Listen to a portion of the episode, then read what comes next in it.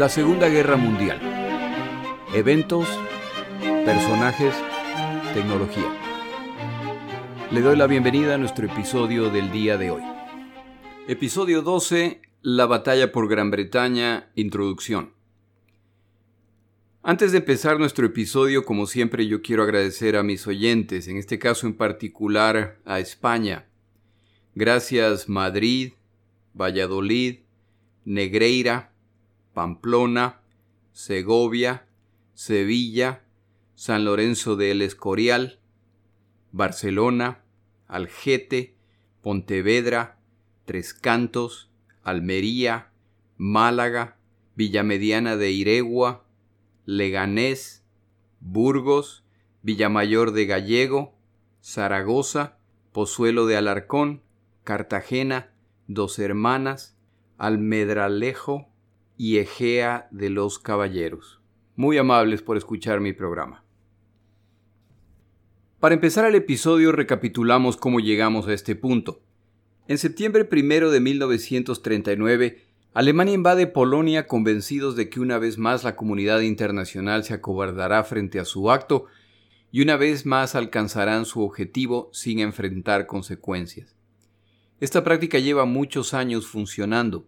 Esta vez, sin embargo, solo funciona parcialmente. Francia y Gran Bretaña les declaran la guerra, pero no toman ninguna acción concreta. Hitler se ha asegurado de no iniciar un conflicto con la Unión Soviética al repartirse Polonia en un pacto secreto antes de iniciar la invasión. Este pacto pone a la comunidad internacional en un dilema. Ahora son dos los agresores. Por algunos meses no hay acciones militares adicionales de parte de Alemania. El oeste de Europa y la comunidad internacional confían en que el conflicto no se esparcirá hacia su zona y están dispuestos a ignorar las serias violaciones a derechos nacionales y acuerdos internacionales a cambio de la paz.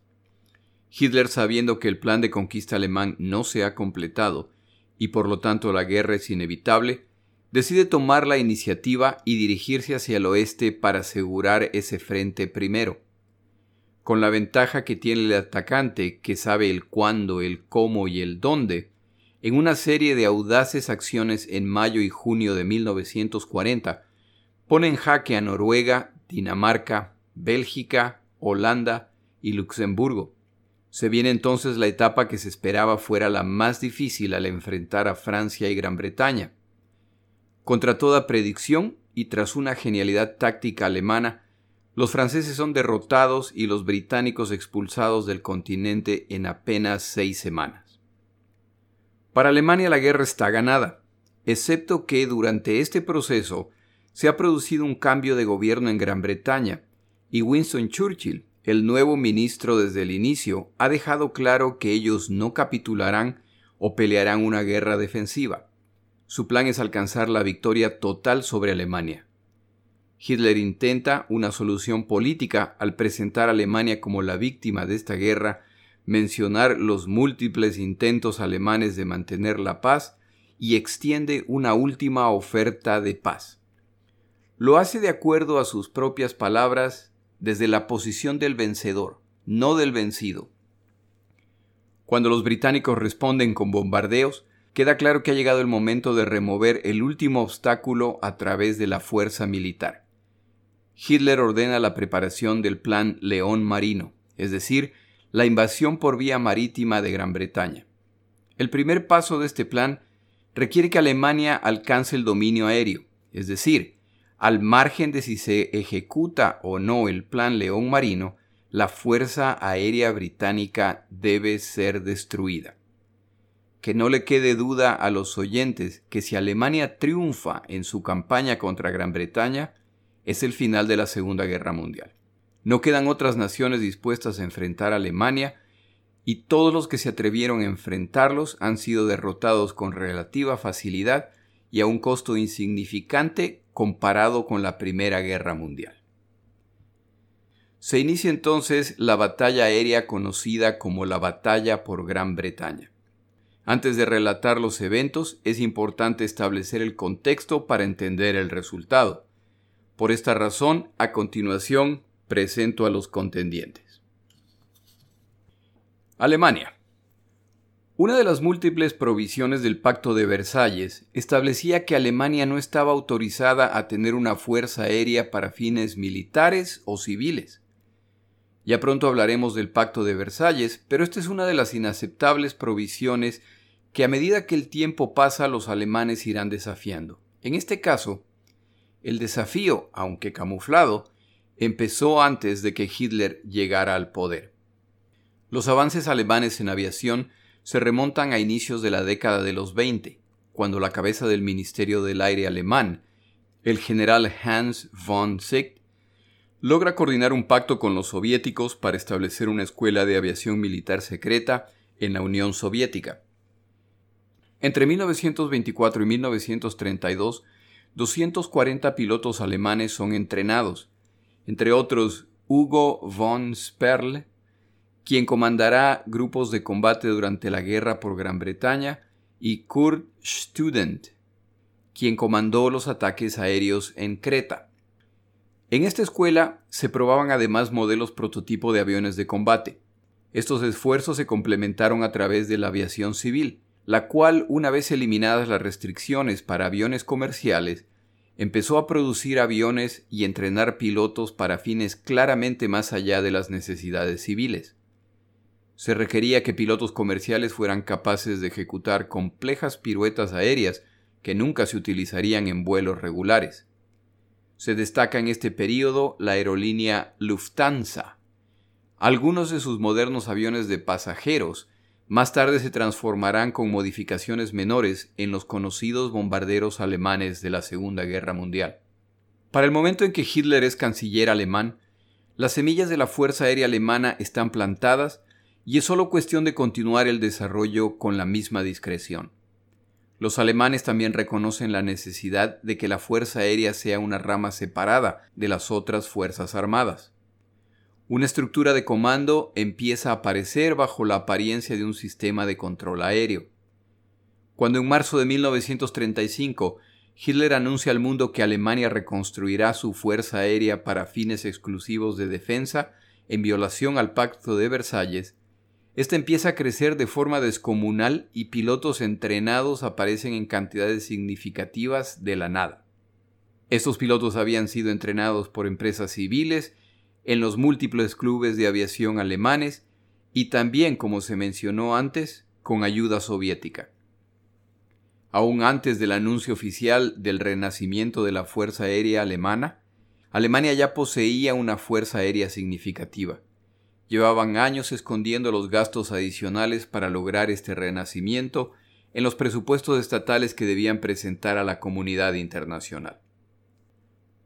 Cuando en 1936 los alemanes participaron en la Guerra Civil Española con su Legión Cóndor, los aviones Messerschmitt Bf-109 son probados en combate contra aviones obsoletos con excelentes resultados. Como se ha mencionado en otros episodios, esta experiencia les permite desarrollar su doctrina de guerra relacionada con el bombardeo a tierra, volviéndose insuperables para la época. Para inicio de la Segunda Guerra Mundial, los alemanes tienen una de las mejores fuerzas aéreas del mundo. Han demostrado su superioridad en cada país en el que han combatido utilizando su guerra relámpago, que ponía alto énfasis en destruir la fuerza aérea enemiga en tierra de ser posible, en este caso, los aviones sobrevivientes que lograban despegar eran pronto abrumados por los superiores cazas alemanes. Han habido ciertas señales de alerta en Francia, donde se han enfrentado a los aviadores británicos que cruzaban el canal inglés, o el canal de la Mancha como se lo denomina en español, y el combate ha sido parejo y en ciertos casos no les ha ido bien. Los principales aviones de combate alemanes son el Messerschmitt Bf-109. En 1935, cuando los alemanes están en plena campaña de rearmamento, cuatro aviones compiten por el contrato para el siguiente caza de combate alemán. El Bf-109 gana el contrato y se convertirá en el avión más famoso y más producido en Alemania o en cualquier otro país excepto los Estados Unidos de diseño tan avanzado que aún hasta el final de la guerra era uno de los aviones principales de combate. Contaba con un motor Mercedes-Benz y era completamente construido de metal, armado con cuatro ametralladoras pesadas, dos en el fuselaje y dos en las alas, a las que se les añadieron dos cañones de 20 milímetros que le daban un alto poder en el combate. Un excelente avión que tenía sin embargo una limitación que está a punto de volverse relevante. La capacidad del tanque de combustible limitaba su rango de operación, por lo que era incapaz de acompañar a los bombarderos en misiones de largo alcance, y su tiempo de combate era además limitado. De paso, este tipo de problema no es exclusivo de los alemanes. Solo hasta el final del conflicto las fuerzas aéreas lograron superar esta limitación. En todo caso, un excelente avión. El Messerschmitt Bf-110. Cuando el Bf-109 ya ha sido diseñado, Messerschmitt se entera que las Fuerzas Armadas también tienen interés en un caza de combate de mayor alcance para acompañar a los bombarderos. Nace así el Messerschmitt Bf-110, de motor doble, con tripulación consistente en un piloto y un artillero. El resultado final es un excelente y rápido avión de apoyo a los bombarderos, con armamento respetable, cuatro ametralladoras frontales, dos cañones frontales y una ametralladora posterior, con más largo alcance que el Bf-109 y capaz de operar como bombardero. Demuestra, sin embargo, limitada maniobrabilidad. Estos aviones están a punto de enfrentarse a unos de los cazas de combate más avanzados. Los bombarderos. Ya que los bombarderos alemanes jugarán un papel importante en la batalla, los mencionaremos en este episodio.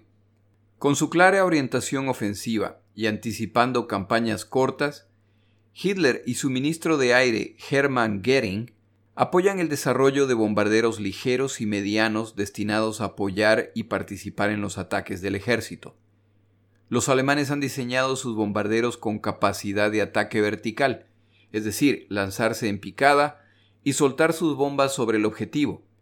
Mientras más cerca se descienda sobre el objetivo, mayor la precisión, pero también más violento el ascenso para evitar el estrellarse. Como se puede imaginar, la fuerza gravitacional que se ejerce sobre las alas y el fuselaje de estos aviones es considerable, por lo que tienen que ser reforzadas. Esto sumado a la necesidad de proteger a la tripulación de disparos desde tierra requiere blindaje adicional. Todo esto incrementa el peso del aparato y mientras más pesado el avión vacío, menor la capacidad adicional para las bombas. Estos muy ágiles bombarderos capaces de escapar o combatir si era necesario causaban daño limitado en sus ataques comparado con los bombarderos de mucha más capacidad que lucharán en esta guerra más tarde. Los resultados en combate de esta combinación de aviones ha demostrado que Hitler y Goering han tomado la decisión correcta al formar su fuerza aérea. Gran Bretaña si los comentarios hasta el momento en este programa han dado al oyente la impresión de que Gran Bretaña era un enemigo fácil para los alemanes, se debe considerar que en este punto de la historia una cuarta parte de la población mundial vivía bajo el imperio británico.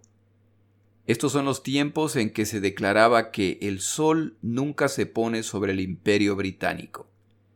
Es decir, que sin importar la hora, en algún territorio británico era de día.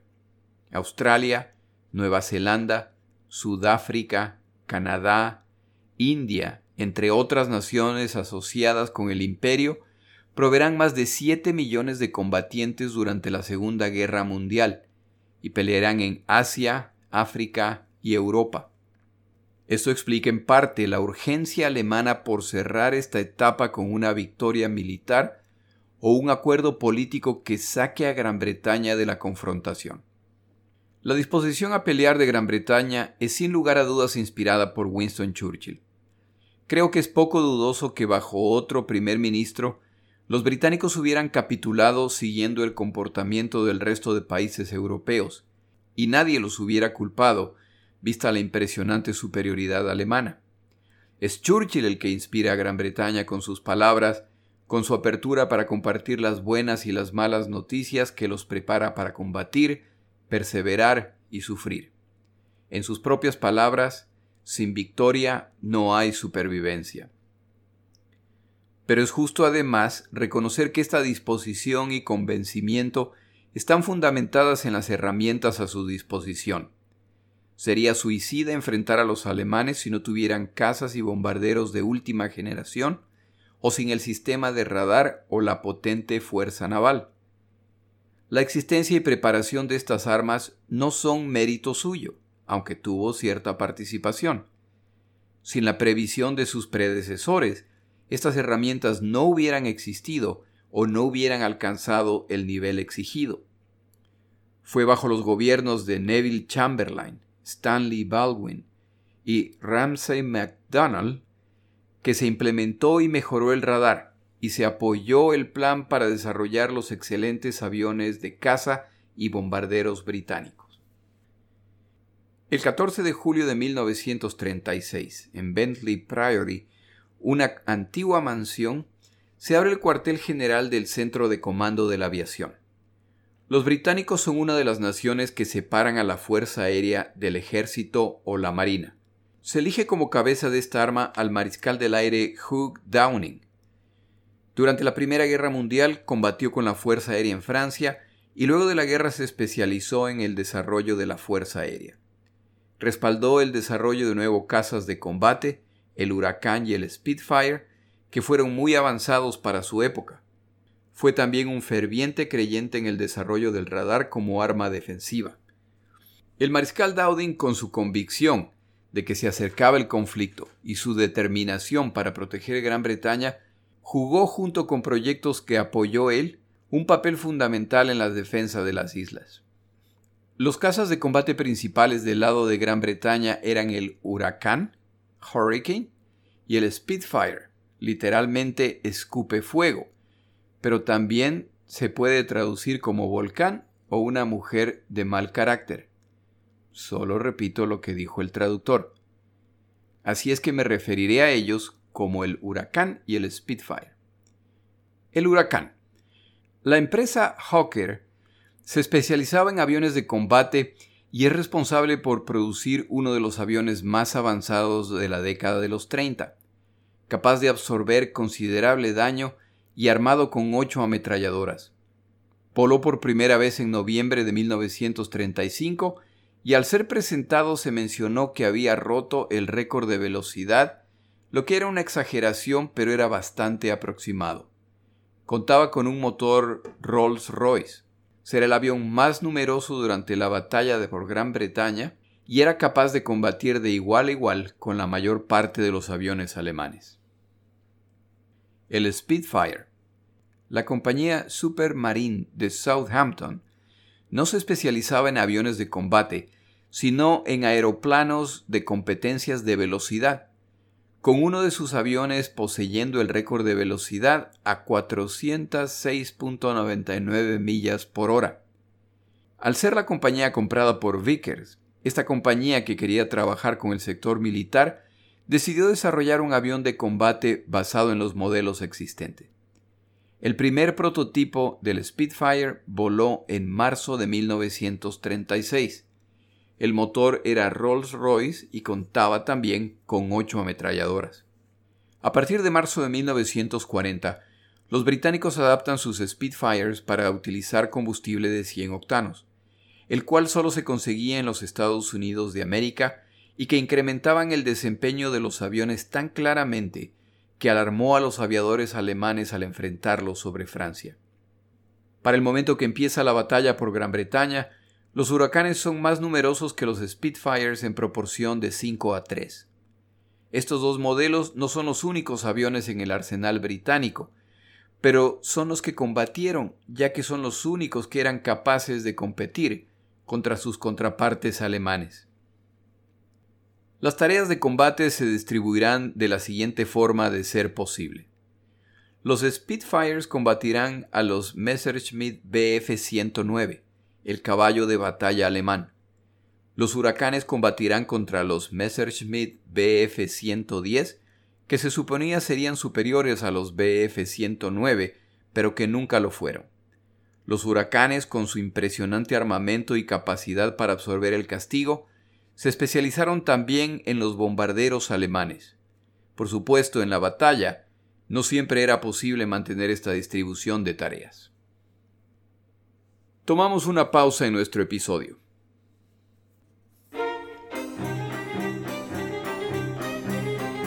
Palabras de Churchill. Dado el tema que estamos cubriendo en este episodio, recordamos un discurso de Winston Churchill a los estudiantes de la escuela a la que él asistió. Este discurso es del 29 de octubre de 1941 y fue dado a los niños de la escuela Harrow. Churchill los animaba a nunca, nunca, en nada grande o pequeño, importante o insignificante, nunca cedas excepto por convicciones de honor y de sentido común. Nunca cedas a la fuerza, nunca cedas ante el poder aparentemente abrumador del enemigo. Un mensaje similar al que permanentemente repetiría como primer ministro durante la Segunda Guerra Mundial.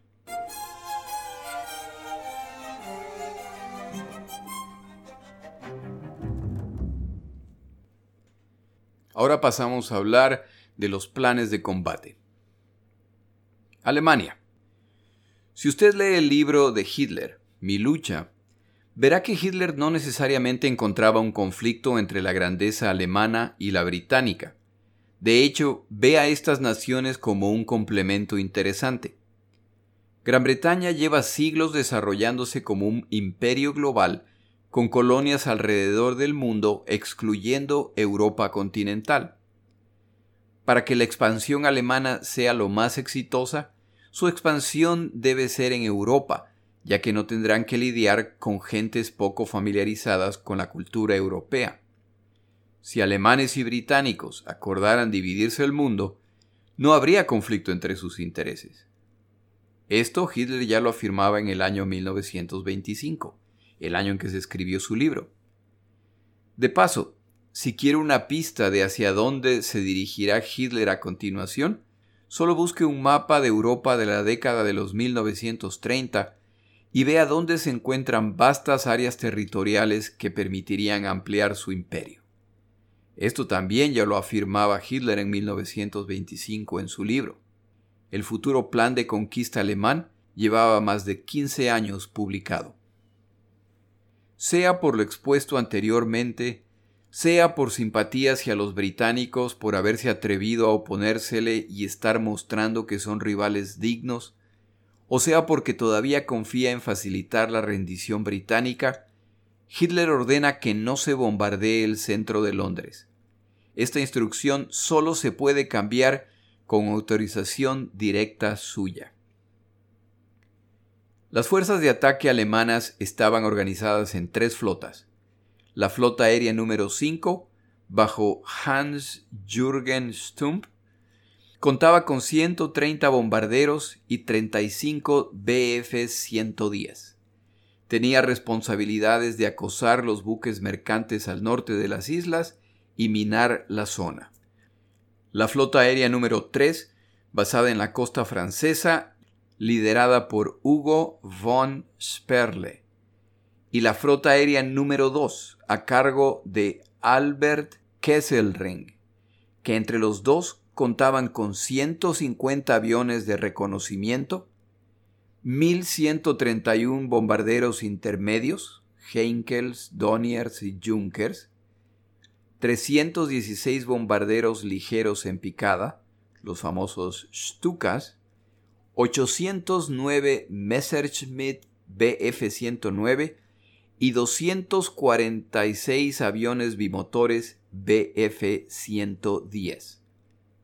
Es decir, que las tres flotas aéreas alemanas combinadas contaban con 1.260 bombarderos medianos, 316 bombarderos ligeros de ataque a superficie, 1089 aviones de caza de uno o dos motores, 150 aviones de reconocimiento, para un total de 2.665 aviones de combate. Estoy excluyendo los aviones de reconocimiento. ¿Cuál es el plan alemán para el combate? golpear fuerte y decisivamente en un evento que ellos llamaron el ataque de las águilas, un ataque masivo de cazas y bombarderos que convencerá a los británicos que es inútil resistir al destruir a la Fuerza Aérea Británica. Por supuesto, una de las opciones estratégicas cuando se tiene una fuerza aérea del tamaño de la alemana es forzar un ataque masivo guardando un número considerable de reservas. La primera oleada combatirá hasta que los defensores tengan que aterrizar para recargar municiones y combustible. En este momento se envía la segunda oleada con la intención de encontrarlos en tierra y destruir cuantos aviones puedan antes de que despeguen, como se hizo en los países previamente derrotados. Gran Bretaña. Por el lado británico, como ahora el ataque es en su territorio, las fuerzas combinadas de defensa aérea combatirán y se utilizarán todos los aviones disponibles, incluidos los que se utilizaban para entrenamiento. Parte de la estrategia de defensa serán los bombardeos a las embarcaciones que acumulaban los alemanes para la invasión anfibia en la costa francesa, a los aeródromos en los países ocupados desde donde enlazaban sus ataques y a las fábricas de aviones en Alemania. Desafortunadamente, dada la ineficacia de los bombardeos nocturnos y el altísimo costo humano y de equipo en bombarderos diurnos, los bombarderos en este punto de la guerra jugaron un papel secundario. Es decir, que al contar los aviones que combaten del lado británico, se cuentan principalmente los cazas de combate que enfrentaron a los cazas y bombarderos alemanes. Los británicos cuentan por lo tanto con 800 cazas de combate, de los cuales 100 son Blenheims, que ya eran obsoletos y enviarlos a combatir contra los alemanes resultaría en un sacrificio inútil. Es decir, al inicio de la batalla, 700 cazas de combate británicos combatirán a la aviación alemana. Los aproximadamente 700 cazas de combate británicos combatirán contra los cerca de 2.700 aviones alemanes, principalmente 1.100 cazas alemanes Bf-109 y Bf-110. Si durante la batalla los cazas británicos son sorprendidos en tierra por los bombarderos alemanes, entonces se producirá un desastre. Los grupos de combate británicos están organizados de la siguiente forma. El grupo 11 protege el sureste y cubría más o menos la mitad del sur de Inglaterra. Este es el grupo que verá más combate y por lo tanto contaba con más escuadrones de combate. El grupo 10 protege el suroeste y la mitad sur de Inglaterra. Hacia el norte de estos grupos se ubicaba el grupo 12. Finalmente el grupo 13 cubriendo el norte del grupo 12. Los pilotos rotaban entre estos sectores para que pudieran descansar sin salir del frente en caso de que se los necesite. ¿Cuál es el plan británico? No perder la guerra no aspiran a destruir a la Fuerza Aérea Alemana, más numerosa que la suya y que siempre tendrá la ventaja de retirarse al continente. Pero si muestran a los alemanes que el costo de derrotar a los británicos es demasiado alto y que por lo tanto hay mejores víctimas en otros lados, pueden derrotar a los alemanes, lo que impactaría la imagen alemana de invencibilidad y potencialmente inspirará a otras naciones a resistir. Algunas consideraciones generales para esta batalla. Ninguno de los dos lados ha tenido la gentileza de entregarle al otro el listado de sus aviones o pilotos, por lo que los dos lados solamente estiman la fuerza inicial del otro. Es decir, se inicia con una estimación, se suma o resta basado en los reportes de los pilotos que regresan y se planea de acuerdo a esta información. En este sentido, los británicos tienen la discutible ventaja de que se combate sobre su territorio, lo que hace que sus estimaciones sean más verificables. Escombros de aviones derribados u observadores en tierra. Los alemanes calculan los resultados de la batalla basando en los reportes de los pilotos, y como confirman múltiples autores, los pilotos de todas las nacionalidades tienen la tendencia a evaluar muy optimistamente su desempeño. Las radios nacionales británica y alemana dan actualizaciones diarias de los resultados de los combates y sus números son significativamente distintos. ¿Quién dice la verdad? ¿Dice alguno de los dos la verdad? En cuanto al número de aviones derribados durante el conflicto, los aviones que pierde cada lado ocultan una cifra aún más importante. Una fábrica eficiente puede producir aviones en unos pocos días. Entrenar pilotos es un proceso que toma meses. La pérdida de un avión es un problema serio. La pérdida de pilotos con experiencia de combate es irreemplazable. Sin pilotos no hay combate.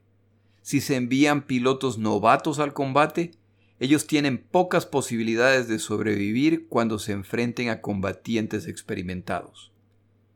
Los dos bandos descubrirán esto de forma dolorosa. En este sentido, los alemanes están en desventaja.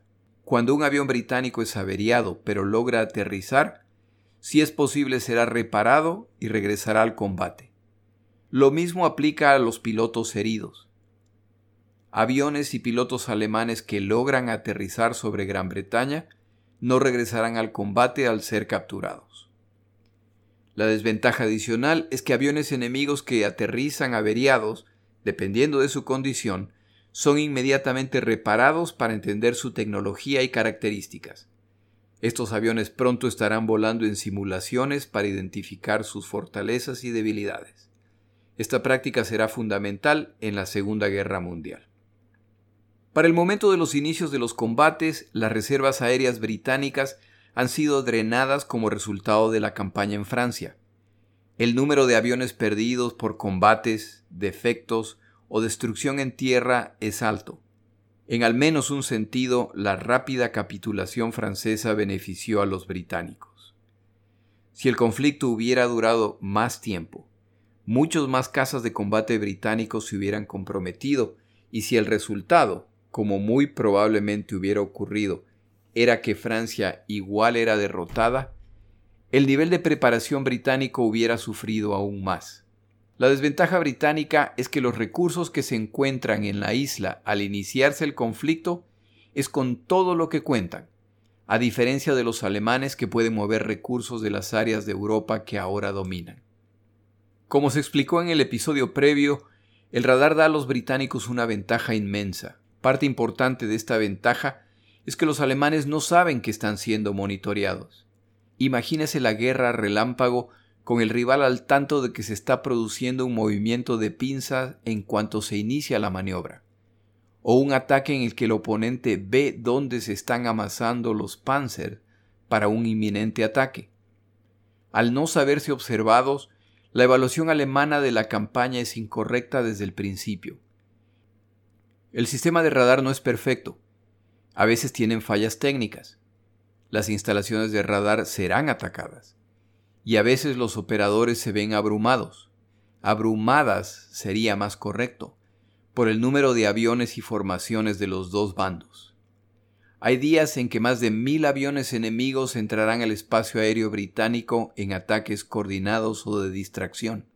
En preparación para la batalla aérea que todos saben que pronto empezará, el público británico popularizó una frase que se pronunciaba nerviosamente y que era más apropiada para otro tipo de evento. Hemos llegado a la final y esta se jugará en nuestra cancha. En el siguiente episodio continuamos con la batalla por Gran Bretaña. Mi nombre es Jorge Rodríguez, gracias por acompañarme.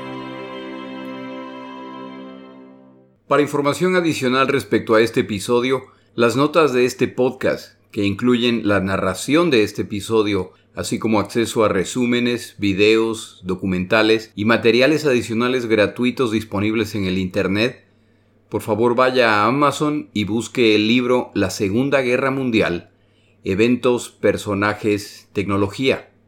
Al comprar estas notas me ayuda y me apoya financieramente. Puede encontrar información adicional en mi página web, lasegundagm.com. Muchas gracias.